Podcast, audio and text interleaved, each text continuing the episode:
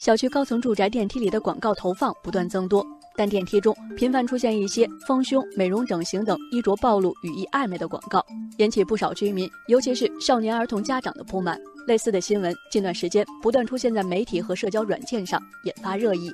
许多网友对此深有感触。网友飞鸿现身说法：有一天带着孩子坐电梯，四周贴满了不雅广告，孩子看到了，居然模仿起了广告上的动作，气得我马上找物业投诉了。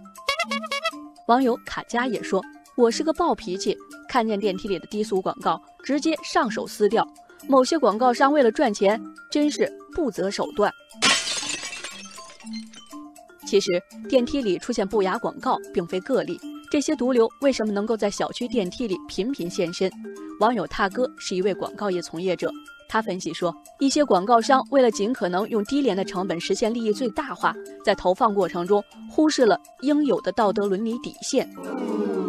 网友如梦则认为，电梯间广告存在监管的真空，让不雅广告能够在夹缝里生存下去。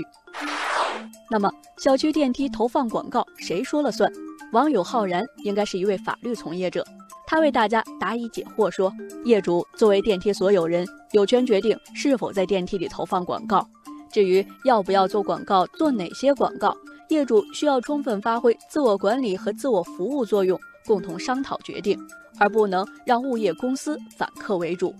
业主在电梯内遇到不雅广告时，可以要求物业服务企业或业委会出面制止。网友山兰就高呼道：“我的地盘我做主，业主要有话语权。作为业主的代理人，物业公司本应当站好岗、把好关，杜绝这些庸俗甚至违反广告法的广告。”网友隐形人说：“对于让不雅广告进入电梯间这种行为，物业公司应该承担责任。”网友林泉则说：“我查了相关法律规定。”小区电梯产权属于小区全体业主所有，物业公司如果没有经过法定程序，擅自将电梯空间出租用于投放广告盈利，这已经构成侵权。